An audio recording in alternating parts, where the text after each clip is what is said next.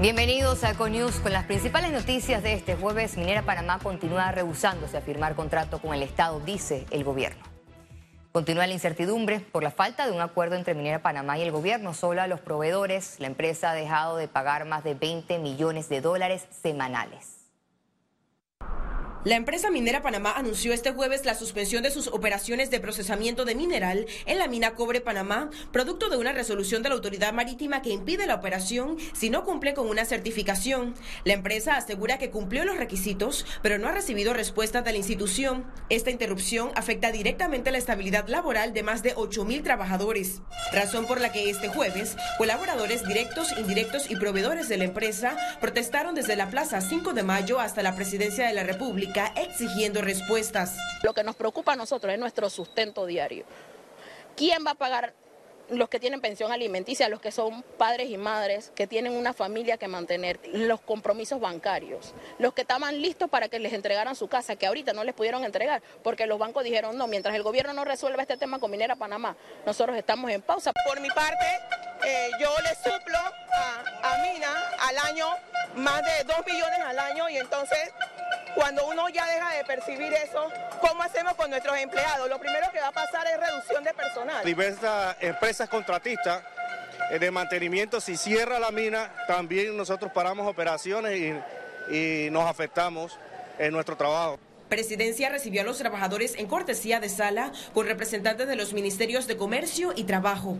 Estos le aseguraron a los trabajadores que la empresa no ha solicitado la suspensión de contratos, por lo que sus empleos están asegurados. Para la Cámara Minera de Panamá, ambas partes deben ceder para lograr un acuerdo. Además, señalaron que no comprenden la medida de la AMP, ya que las balanzas en el puerto solo son de referencia. La autoridad marítima nos envía una, una nota diciendo que ellos necesitan que nosotros les presentemos una certificación. Se presentó la certificación y ellos devolvieron diciendo que no aceptaban la certificación. Ellos entonces, ¿qué hicieron? Bueno, vamos a traer otra empresa calificada y certificada para que haga otra calibración. Se calibró la, la, la, las balanzas nuevamente y se le envió de vuelta a la autoridad marítima y desde allí, por lo que yo tengo entendido, no ha habido otra respuesta. Entonces, pero vamos al punto. ¿Qué es lo que vale aquí? O sea, ¿qué es lo importante? Lo que diga el capitán de puerto, no lo que digan las balanzas. El gobierno y Minera Panamá aún no llegan a un acuerdo en dos puntos. Uno de ellos es sobre el vencimiento del contrato. Ciara Morris, Econews.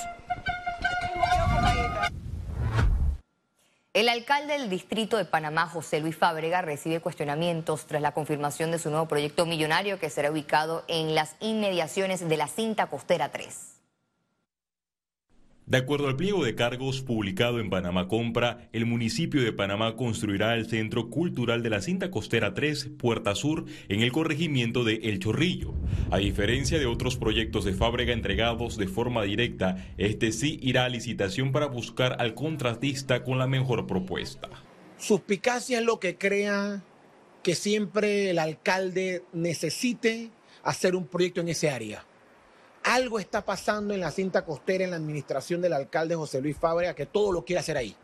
La nueva obra tendrá un costo de 3.8 millones de balboas. Todo el que nos está viendo necesita saber que ningún alcalde puede hacer un proyecto si no le pregunta a usted como ciudadano en una consulta ciudadana y en una audiencia pública qué es lo que usted necesita, qué es lo que usted quiere, cuáles son sus problemas. Eso no lo digo yo, eso está en la ley. El nuevo centro cultural en El Chorrillo será construido con los fondos de descentralización IBI, es decir, del impuesto de bien inmueble. Lo que habría que investigar, y eso lo debe rendir cuenta el señor alcalde, es de hecho la consulta que todo lo que es la ley de descentralización así lo plantea para que no se le caigan los procesos en la Corte si fuera a llegar ahí al caso. Es decir, en los gobiernos municipales, además de contar con la partida presupuestaria, además de pretender subvertirse la ley de contrataciones públicas, tú tienes que hacer una consulta ciudadana con el elector. El alcalde José Luis Fabrega ya ha intentado sin éxito construir infraestructuras en la cinta costera. La primera iniciativa fue el proyecto millonario de la playa suspendido por no cumplir con los requisitos de consulta pública. Con la misma suerte corrió la construcción de un nuevo mercado del marisco. Félix Antonio Chávez, Econius. El ex secretario del PRD, Pedro Miguel González, pidió este jueves a los magistrados del Tribunal Electoral la suspensión de la decisión del Comité Ejecutivo Nacional que exime de primarias a 11 cargos. La solicitud busca que no se avalen las resoluciones para que todos los cargos de elección popular en el Partido Revolucionario Democrático vayan a primarias el 11 de junio del 2023. Una de las voceras del Comité Ejecutivo Nacional informó que ellos tenían 20 días hábiles para responder. Esto conllevaría rebasar la fecha de postulaciones que inician el próximo lunes 27 de febrero. Por lo tanto, en virtud de lo que establece el artículo 121 del Código Electoral, nos hemos apersonado a esta instancia a solicitarle a los magistrados, al Pleno del Tribunal Electoral, la suspensión de los efectos de las tres resoluciones que fueron recurridas. Luego de los cuatro días de carnaval se espera un leve repunte de los casos de COVID-19. Así lo aseguró el pediatra infectólogo Xavier Sáez Llorens. Por la gran aglomeración que hubo y los contactos íntimos, etc.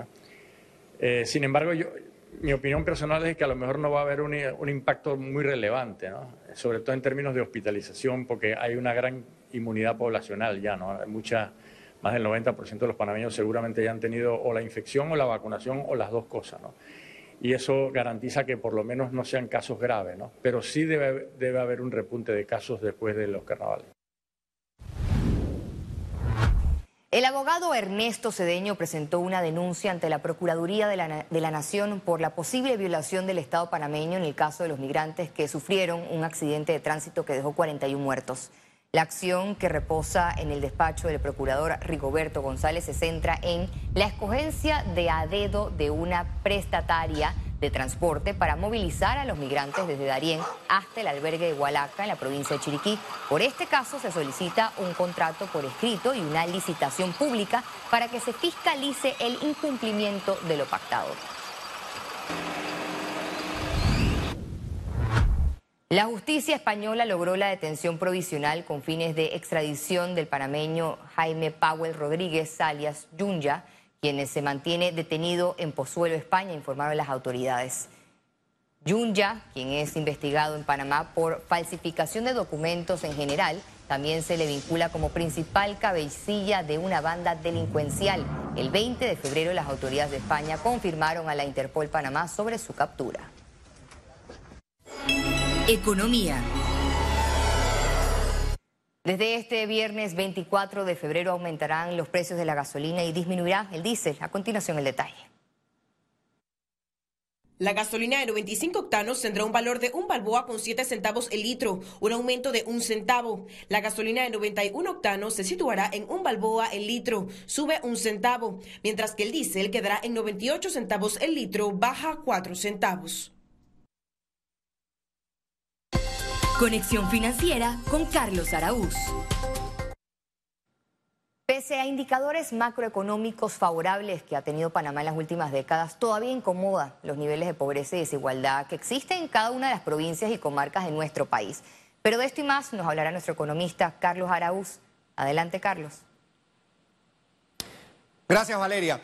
En un país rico, de acuerdo a la medición de ingresos per cápita, sorprende entonces que tantas personas estén pasándola mal en Panamá. Conversaciones casuales surgen cotidianamente sobre el dinero no alcanzando para poco más de dos o tres bolsas en el supermercado, sin contar con las ayudas que los subsidios proveen todos los días. Después de dos décadas de registrar números impresionantes y halagadores en materia de crecimiento, pues parece que desperdiciamos oportunidades por hacer más.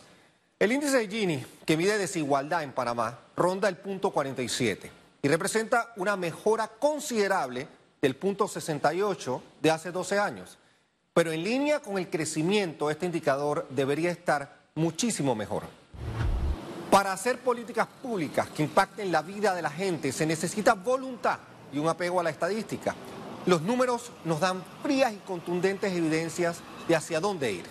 La realidad de la pobreza tiene que sopesar desde su dura perspectiva multidimensional desde el año 2018, uno de cada cinco panameños vive la cruda realidad de alguna manifestación de pobreza y ciertamente este número tuvo que haber empeorado con el efecto de la pandemia. La gráfica muestra el número de personas en diferentes áreas del país que son catalogadas como pobres cuando son medidas desde la perspectiva multidimensional de la pobreza. La obsesión de los futuros gobernantes debe ser reducir como dé lugar estos números. Este es el número que debe conocerse para poder acceder a planificación de acciones en materia de políticas públicas y sociales de acuerdo a las carencias o a las necesidades más relevantes y propias de cada una de las provincias y de las comarcas indígenas. Educación, salud, vivienda, acceso a electricidad, manejo inadecuado de desechos. Estas son las realidades que no muestra el ingreso per cápita o el reporte de crecimiento económico. O si el costo de la vida sube desconsoladamente, nos queda atacar los problemas que por décadas nos han aquejado desde un cálculo mucho más científico y con luces largas para que ojalá futuras generaciones enfrenten mejores días. Vuelvo contigo, Valeria. Gracias, Carlos, por compartirnos tu excelente análisis. Panamá debe trabajar en acciones y estrategias para reducir los índices de pobreza y desigualdad. Y al regreso, internacionales. Una nueva ola de clima extremo afecta a Estados Unidos.